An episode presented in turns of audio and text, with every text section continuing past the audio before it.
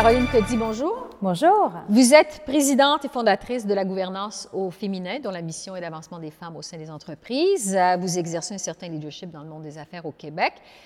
Au moment de faire cette entrevue, vous arrivez de Paris, de New York pour le développement des affaires, pour donner des conférences. Vous êtes très active, vous êtes très présente sur les réseaux sociaux, vous semblez très festive également. Décrivez-nous une journée typique dans la vie de Caroline Cody. Ah, ça n'existe pas. une journée typique, ça n'existe pas. Il se passe toujours tellement de choses, c'est-à-dire que ce soit sur le plan de conférences, que ce soit sur le plan d'entrevues, que ce soit sur le plan de rencontres dans le monde corporatif, dans le monde politique et puis de voyages. Alors j'ai euh, fait euh, une douzaine de pays euh, dans les deux dernières années où j'ai été amenée à m'exprimer sur des tribunes, que ce soit à New Delhi, à Saint-Pétersbourg, à Lima, à Casablanca, à Paris, à Londres, bref, j'ai eu l'occasion de rencontrer beaucoup de gens et justement les réseaux sociaux ont été une des, une des clés de cette réussite internationale? Une bonne façon de faire du networking, comme on dit. déjà, vous avez reçu plusieurs honneurs, entre autres, vous vous êtes ici au rang de des 100 femmes les plus influentes au Canada, des 75 grands immigrants au Canada, des 20 personnalités issues de la diversité au Québec. Comment vous, vous vous décrivez à la lumière de tout ça? Écoutez, moi, j'ai toujours eu une passion qui est la justice et l'égalité. Et ça, c'est depuis mon enfance. Mm-hmm. Après ça, les prix, les honneurs, tout ce qui, tout ce qui vient entourer, disons, ce, ce travail de longue haleine, euh, c'est un plus. Mais ce n'est pas ce qui me définit. Moi, je pense que ce que les gens qui me connaissent vont dire de moi, c'est que je ne lâche jamais prise. Mhm. Je suis extrêmement ambitieuse, fonceuse, déterminée euh, et résiliente aussi. Euh, et, je pense que c'est la somme de tout ça qui, à un moment donné, s'est fait remarquer et a fait que les gens voulaient me faire ces honneurs-là. Vous êtes évidemment très énergique, euh, vous le dites, fonceuse, ambitieuse, résiliente, euh, une personnalité qui est sûrement pas étrangère à votre parcours. Vous êtes né au Liban, vous avez connu la guerre. En fait, vous aviez 5 ans quand la guerre a éclaté, vous en aviez 22 ans quand la guerre a cessé au Liban de connaître la guerre comme ça, ça a eu une influence sur vous, sur votre personnalité? Oui, l'influence, je suis certaine qu'elle a été énorme. C'est un petit peu dur de juger quelle Caroline Coetzee existerait devant vous aujourd'hui si elle n'avait pas connu la guerre Mais ce qui m'apparaît incontournable, c'est que certains des moments clés de ma vie, parce que de ma vie de, de, fille et de jeune femme, euh, ont été jalonnés de beaucoup de difficultés, de certains moments de solitude, parce que c'est à l'âge de 17 ans que je me suis retrouvée seule à Paris, euh, sans mes parents, sans argent, et que j'ai vraiment dû me débrouiller. Et c'est une période où, euh, pour beaucoup d'adultes dans mon entourage, des amis de mes parents, etc., euh, les gens étaient un peu inquiets pour moi alors que moi j'étais tout à fait sereine euh, et que je ne réalisais pas les dangers qui auraient pu me, guetter. Mhm. Euh, et, je pense que c'est cette période charnière qui a fait que je savais que je n'avais pas d'autre choix que de réussir, je n'avais pas d'autre choix que euh, d'avancer, que de me battre, que, et, ayant beaucoup d'ambition, j'avais quand même des objectifs que je me mettais qui étaient assez élevés. Et je suis une personne extrêmement énergique, mais aussi très positive, très optimiste, euh, et, le gène de la résilience, parce qu'il y a quand même quelque chose qui est inné dans la résilience, je pense que c'est quelque chose que, j'ai eu euh, depuis euh, mon plus jeune âge, parce que quand je regarde des photos de moi euh, bébé, j'ai toujours le grand sourire, je suis toujours de bonne humeur, et, les gens autour de moi disent en général que quand ils me voient arriver, c'est avec un sourire, peu importe ce qui est en train d'arriver. Mais c'est certain que d'avoir vécu ces difficultés-là et d'avoir dû seul me remonter les manches et trouver des solutions. C'est certain que ça a forgé ma personnalité et, a fait la personne que je suis aujourd'hui. Vous avez déjà dit en entrevue que vos convictions féministes viennent du Liban. Pourquoi? Ben, écoutez, si on trouve qu'au Canada, on n'a pas atteint l'égalité des genres, ce qui est une réalité, surtout dans les organes décisionnels, évidemment, euh, je vous dirais que je viens d'un pays où euh, un tiers des femmes travaillent, où les femmes n'ont pas les mêmes droits, même au vu de la loi que les hommes, c'est aussi ancré que cela dans la société, mhm. où une femme libanaise qui épouse un étranger ne peut pas donner sa nationalité à ses enfants. alors qu'un Libanais peut épouser euh, une Suédoise ou, ou, une Marocaine et il va donner euh, la nationalité à ses enfants. Ça, c'est un exemple parmi tant d'autres. C'est aussi un pays où une fille qui est violée, si elle épouse euh, l'homme qui l'a violée, il n'est pas condamné. C'est une loi qui vient d'être éliminée il y a à mhm. peine deux ou trois ans. Donc, c'est encore très récent, c'est incroyable quand on y pense aujourd'hui. Donc, vraiment très jeune, rapidement, ça vous a éveillé au féminisme que de vivre dans un pays où la condition des femmes est telle finalement? Exactement, et surtout étant la fille d'une femme extrêmement émancipée. C'est-à-dire euh, une femme qui a toujours été vue comme euh, peut-être même révolutionnaire dans ses idées, très à l'avant-garde, en mini-jupe dans les années 70 à Beyrouth. Parlez de votre mère. De ma mère, exactement. J'ai été élevée par cette femme très forte mhm. et très euh, ouverte sur le monde, très sophistiquée. Dans un milieu qui, lui, était tellement euh, en retard sur tellement de plans. Donc, c'était tout un ajustement pour la petite fille que j'étais.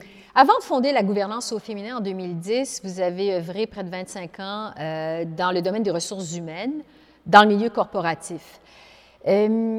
Qu'est-ce qui vous a amené à fonder, à un moment donné, la gouvernance au féminin? Alors écoutez, j'ai passé toutes ces années effectivement dans le monde corporatif, en ressources humaines, en consultation en ressources humaines, en développement des affaires. Mhm.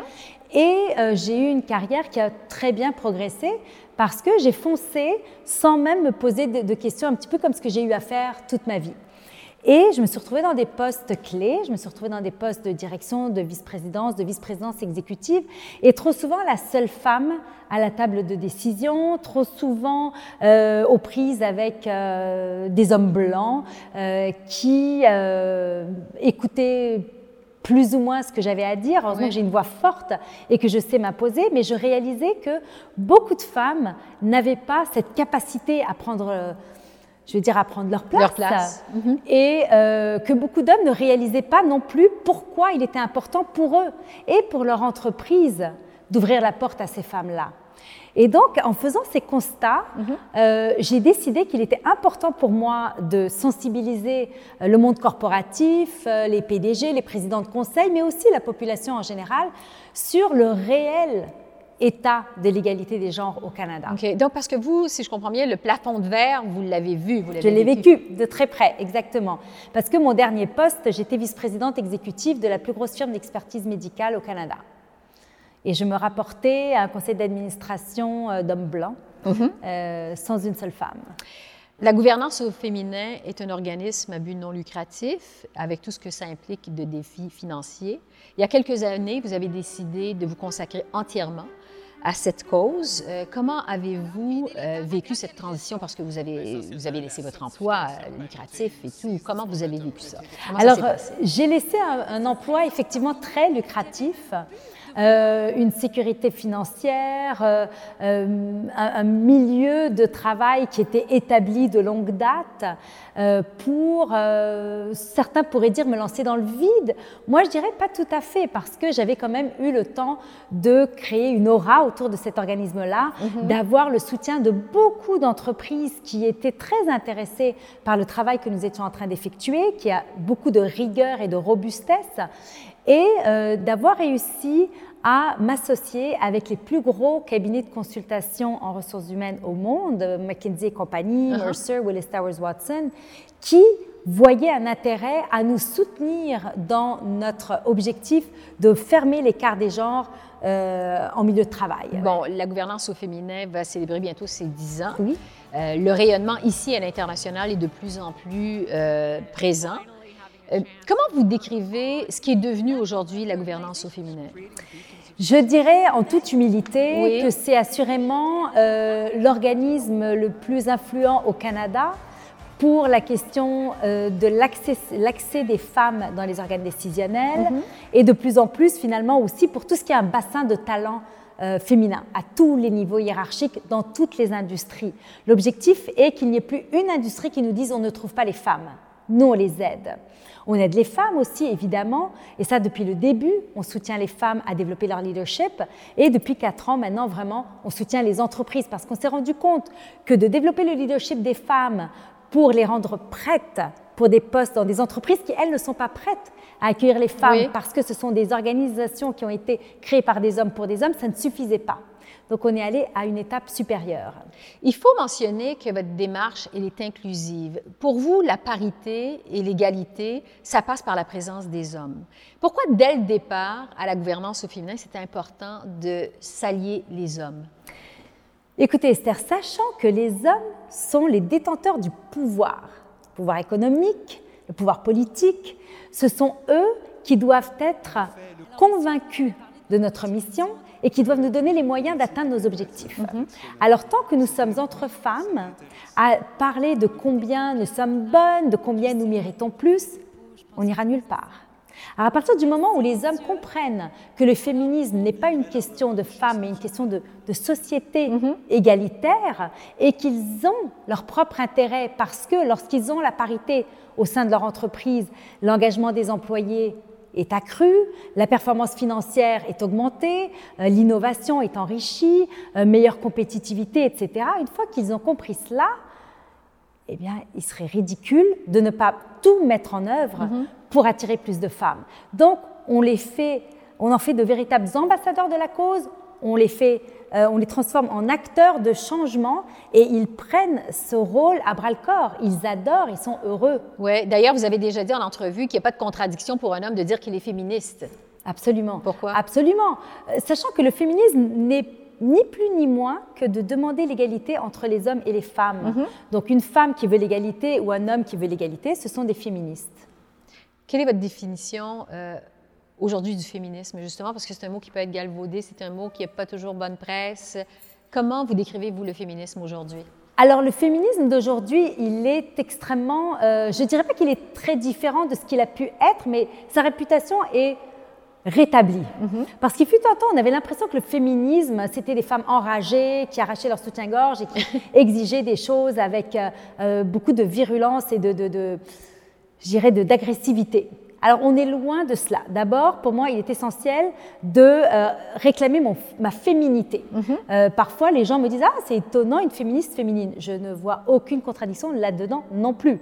Donc, féministe, c'est de demander l'égalité, c'est-à-dire je ne vois pas pourquoi un homme qui a fait les mêmes études que moi serait payé plus que moi, aurait un poste plus influent que moi. À compétence égale, on vaut la même chose, on devrait avoir la même égalité des chances. Il y a des gens qui pensent que euh, si les femmes ne se retrouvent pas euh, dans des postes de direction, dans les hautes sphères, les hautes sphères des entreprises, c'est parce qu'elles ne veulent pas ces postes-là, euh, elles ne lèvent pas la main, ne se font pas confiance. C'est un peu la théorie de Sheryl Sandberg, la grande patronne de Facebook, lorsqu'elle a publié en 2013 son livre Lean In. Qu'est-ce que vous pensez de ça? Alors il y a une part qui appartient aux femmes, ça on peut quand même pas le, nier. Euh, les femmes euh, ont cette tendance à se sous-estimer, elles ont tendance à être tellement focusées sur le contenu de leurs tâches qu'elles oublient de parler de leur succès, elles oublient l'importance d'être dans les couloirs pour un petit peu jouer dans le jeu politique et se mhm. faire connaître par les supérieurs, etc. Euh, elles ont parfois euh, tendance à décliner des postes euh, parce qu'elles pensent qu'elles ne sont pas prêtes et donc elles n'exigent pas les promotions qu'elles méritent. Elles ne vont pas frapper à la porte d'un patron qui est en train de recruter un poste qui serait le poste de leur rêve parce qu'elles vont passer trop de temps à se demander qu'est-ce qu'elles n'ont pas pour le poste. Alors que l'homme, lui, ne va pas hésiter l'ombre d'un instant, euh, même s'il n'a pas les compétences, il va réussir à se positionner comme la bonne personne pour le poste.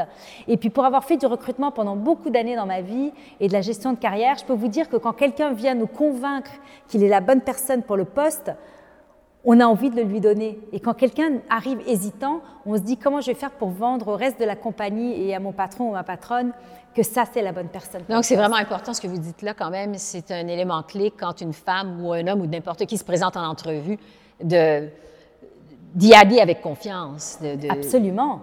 C'est parce que si vous ne croyez pas en vous, pourquoi pensez-vous que la personne en face de vous va croire en vous et, vous acheter, entre guillemets, parce qu'on est son propre produit? Oui. Votre devise à vous, vous le répétez souvent, c'est euh, quand on légifère, on trouve des femmes, quand on légifère pas, on trouve des excuses. Euh, chez nous, autant sur la scène fédérale que provinciale, euh, les gouvernements ont adopté des lois sur l'équité salariale, l'équité au travail, euh, la loi sur la parité au sein des conseils d'administration des sociétés d'État, par exemple. comment évaluez-vous les progrès qui ont été faits au fil des, je dirais, 20 dernières années? en la matière. Qu'est-ce que vous en pensez? Alors, c'était effectivement sous Jean Charest que la loi de gouvernance des sociétés d'État au Québec a vu le jour. Mhm. L'impact a été, euh, je dirais, quasi immédiat, parce qu'en cinq ans, on est passé euh, de 21% à 50 de femmes euh, dans les sociétés d'État. Mhm. Donc, quand même quelque chose d'extrêmement marquant. Oui. mais on s'est un peu arrêté là. Parce que, à part ça, au niveau euh, euh, fédéral, il y a eu des lois euh, qui ressemblent un petit peu à ce qu'on voit en Grande-Bretagne, conformer ou s'expliquer, etc. Mm-hmm. Mais l'impact n'a pas été n'a pas été énorme, ce qui fait que les progrès qu'on a pu connaître dans les dernières années, on est à peu près à la moitié de ce que la France a comme femmes dans les conseils d'administration, justement parce qu'on n'a pas une législation de quotas de femmes dans les conseils d'administration. Donc, il y a des progrès de fait, mais il y a encore du chemin à faire. Il y a encore un long chemin à faire parce que sur les 600 et quelques entreprises cotées en bourse au Canada, 211 n'ont même pas une seule femme autour de la table du conseil. Donc on est loin de se demander si on est dans une zone de parité à 20 mhm. à 30 ou à 40% Et vous, je pense que vous avez demandé à monsieur, au premier ministre Trudeau justement d'écrire aux entreprises, aux patrons d'entreprises qui n'ont pas la parité au sein de leur conseil d'administration. Alors, ça fait trois ans que je fais cette demande pour que le premier ministre du Canada fasse, euh, donc, euh, rédige ses lettres. Enfin, on les a rédigées pour lui. Mhm. Euh, et la réponse avait été oui. Justin Trudeau lui-même a dit oui, je vais le faire. Et puis, euh, malheureusement, euh, d'autres priorités euh, ont fait qu'il n'a pas pu le faire. Mais croyez-moi que ça fait partie de. Vous allez lui rappeler. Absolument. La lettre est déjà prête. Bon. vous êtes en faveur donc des quotas au sein des conseils d'administration pour les femmes. Euh, vous savez qu'il y a des femmes d'affaires très en vue euh, au Québec qui s'opposent mhm. à l'imposition de quotas au sein des conseils d'administration, les grandes entreprises et tout, parce qu'elles pensent que euh, ça va au mérite et non pas sur la, sur, la base du mérite et non pas sur la base du sexe. Qu'est-ce que vous en pensez? Oui, alors j'ai plein d'idées là-dessus parce que mhm. ça me ça m'irrite quand les femmes disent ça. Quand les hommes disent ça, ça m'irrite. Mais quand c'est une femme, Plusieurs choses. D'abord, aucune femme ne va être nommée dans un conseil d'administration sans qu'elle ait toutes les compétences. On ne va pas euh, choisir une femme euh, de, sans éducation, sans, sans, diplôme, sans expérience. On va choisir une femme même encore plus compétente que tous les hommes du conseil d'administration parce qu'on ne donne pas beaucoup de place à l'erreur. Mhm. Euh, Donc ça se fait au mérite quand même, c'est ce que vous dites. Absolument, ça se fait au mérite quand même. Et les femmes sont là. Elles sont 60 des diplômés universitaires sont des femmes. Donc elles sont là et elles ont leur ambition. Ça, il n'y a aucun doute. Après, quand des femmes nous disent je ne veux pas être nommée simplement pour remplir un quota, mais l'autre chose qui peut arriver, c'est qu'elle ne soit pas nommée du tout. Mm-hmm. Parce que ça arrive aussi, il y a des femmes qui refusent parce qu'elles ne veulent pas être là juste pour remplir un quota. Oui, mais il vaut mieux être là pour remplir un quota. Et puis, je peux vous assurer que si elle ne fait pas son travail avec brio, elle va vite être pointée du doigt. Parce que si un homme fait une erreur ça passe, ou c'est son erreur à lui.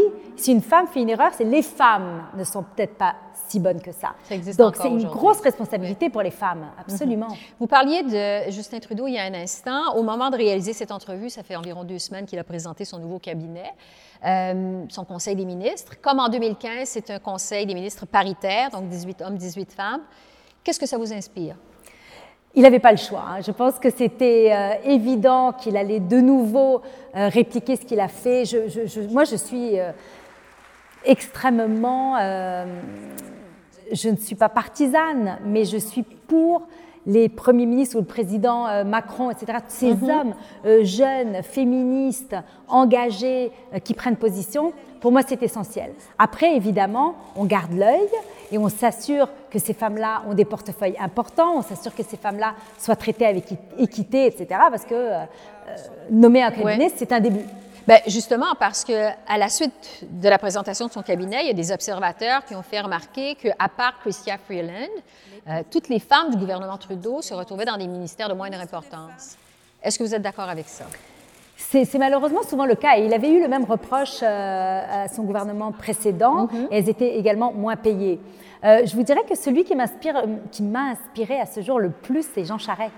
parce que les femmes de son cabinet à l'époque étaient celles qui portaient les plus gros dossiers. Oui, Monique Jérôme Forgette, entre autres. Euh. Exactement. Bon, vous êtes une femme, mais vous êtes aussi issue de la diversité, vous êtes d'origine arabe. Est-ce qu'il y a un de ces deux aspects de votre personnalité qui vous a rendu, euh, qui a fait en sorte que ça a été un plus grand défi de faire votre chemin dans la vie, que ce soit euh, personnel ou professionnel? Alors, mon origine, euh, la chance que j'ai, c'est que mon nom est neutre. Oui. Les gens de maintenant, les gens me connaissent, donc les gens savent Caroline Coty est libanaise. Mhm. Mais pendant très longtemps, les gens pensaient que j'étais portugaise, italienne, espagnole. Et je laissais planer le doute parce que euh, si maintenant les gens comprennent un petit peu mieux euh, ce pays, qui est le Liban, pendant longtemps, surtout quand j'étais plus jeune, euh, je me faisais traiter de terroriste. Euh, j'ai eu des commentaires extrêmement désobligeants quand j'étais plus jeune, quand je suis arrivée en France surtout, au début, et, ça a été très dur. Donc j'ai voulu me détacher de mes origines, adopter vraiment un accent français pur quand j'habitais à Paris, pour être une locale, pour éviter d'avoir ce genre de questions-là. Vous avez connu la xénophobie Absolument, absolument. Je me souviens la première fois qu'on est arrivé à Nice, euh, avec ma mère, à l'école, les enfants me disaient euh, va faire du couscous. Et au Liban, on n'a pas de couscous. Et je ne savais même pas ce que c'était. Et j'étais rentrée à la maison, je disais maman, il me parle de couscous. Mais qu'est-ce que c'est que ce couscous? et, euh, et j'avais 7 ans. Mhm. Donc c'est quand même marquant de, de, se faire pointer du doigt. Racisme, xénophobie, vous l'avez vécu surtout en France, que vous dites. On parlait d'entrée de jeu des honneurs que vous avez reçus ici au Canada, au Québec. Est-ce que vous diriez que le Québec et le Canada sont des sociétés inclusives? Très. Oui très inclusive. Euh, je pense qu'une immigration réussie, euh, il y en a peu euh, qui sont aussi marquées qu'au Canada. Ça vient de, de, beaucoup de raisons. Je pense que c'est une terre qui a été créée par l'immigration. Euh, il reste un peu de xénophobie, il reste un peu de racisme. On le voit malheureusement régulièrement pointé euh, sur les réseaux sociaux. C'est toujours euh, déplorable, mais je dirais que généralement, les gens sont très intéressés à en apprendre plus sur la mhm. culture d'autrui. beaucoup d'entreprises vont encourager les gens à ramener des plats de leur pays pour faire connaître, etc. Donc moi, je me sens extrêmement bien ici. Oui, donc une société ouverte. Vous, donc, vous êtes toujours très élégante, euh, personnalité extravertie, vous êtes toujours euh, très féminine, euh, toujours bien mise et tout. Vous avez gardé toute votre féminité tout en faisant votre chemin dans le monde des affaires. Est-ce que vous sentez des fois que ça peut être mal perçu? Ah oui, oui, mais tant du côté des hommes que des femmes. oui, disons que maintenant, la vie est beaucoup plus simple pour moi parce que j'ai atteint un certain âge un peu plus honorable, euh, j'ai euh, mangé mes croûtes, j'ai fait mes preuves. Mhm. Mais en tant que plus jeune femme, jeune trentaine, élégante, mince, ça, peut enquiquiner certaines personnes. C'est mhm. frappant parce que moi, je ne suis pas une personne jalouse, donc j'aurais du mal à comprendre. Mais oui, et ça m'a posé euh, obstacle. Et c'est drôle parce que souvent les gens disent Ah, toi, tu as de la chance parce que tu as cette apparence-là et ça t'aide, mais ils ne se rendent pas compte que des fois, c'est le contraire. Euh, et que ce soit au niveau des hommes qui sont tout à fait, euh, qui peuvent avoir des comportements tout à fait inappropriés, et ça, mhm. je l'ai vécu à moult reprises, mais j'ai toujours réussi à me sortir avec beaucoup d'élégance de toutes les situations un peu plus difficiles. Euh, ou que ce soit des femmes qui, pour X ou Y raison, pouvaient juger ou vouloir rejeter la personne parce que peut-être que ça les ramène à bon, de voir quelqu'un qui tous les jours arrive impeccable. Moi, j'ai été élevée dans la culture libanaise où on va se lever aussitôt qu'il faut, mais on va arriver impeccable. mais vous avez, euh, vous dites que vous avez dû euh, vivre le comportement d'hommes déplacés? Oh, je l'ai beaucoup vécu, sachant quand même que j'ai été en développement des affaires pendant de nombreuses années. Mm-hmm. Donc, dans un euh, poste qui m'amenait à inviter des hommes euh, à déjeuner, à essayer de les convaincre de choisir mon organisation, etc. Euh, et je, pourrais écrire un livre sur toutes les fois où il y a eu un homme qui, euh, plutôt que de, de me voir le midi, aurait voulu me voir plutôt le soir, ou euh, si on se voyait le soir, aurait voulu que ça continue, etc. Mhm. Oui, c'est assez compliqué, surtout que j'ai quand même divorcé de mon deuxième mari quand mes enfants étaient jeunes, quand j'étais encore dans ce genre de poste-là, mhm. donc vu un petit peu comme une, une potentielle proie. Et tout ça dans un passé quand même assez récent, donc ça existe toujours euh, aujourd'hui. ça existe toujours, Bon. absolument, oui. Vous avez vécu sur trois continents différents, l'Asie, l'Europe, le Canada. Euh, sur quel continent euh, la condition des femmes est la meilleure, selon vous? Alors j'aimerais bien, moi, fusionner l'Amérique du Nord avec l'Europe. Oui. Parce que en Europe, il y a un certain nombre de... de- de- il y a une conscientisation, bah, ici aussi, mais en fait, ici, le danger qu'on a, c'est qu'on en est à penser qu'on a atteint l'égalité. On est tellement dans une société qui donne cette apparence euh, de- de- de- d'égalité, où on n'a pas de macho comme on peut en voir en France ou en Italie, etc., qu'on a l'impression que la bataille est gagnée. Et le danger est qu'il y a beaucoup moins d'initiatives qui sont prises, et c'est pour ça que la gouvernance au féminin a un tel succès, c'est que nous, on est là pour combler ce- ce- cet écart, alors qu'en Europe, on, sait qu'il continue à y avoir un sexisme vraiment euh, partout, euh, dans toutes les sphères de la société, et même les hommes plus jeunes, c'est ça qui est frappant. Donc, euh, beaucoup d'initiatives sont mises en place, que ce soit par les gouvernements, ou que ce soit par les entreprises, par les syndicats, etc., pour euh, changer ces choses-là. Alors si on pouvait fusionner, parce que notre culture est beaucoup plus inclusive et beaucoup plus respectueuse de la femme en Amérique du Nord, mais en Europe, ils sont beaucoup plus volontaires et actifs Où voyez-vous la gouvernance au féminin dans 5 et 10 ans?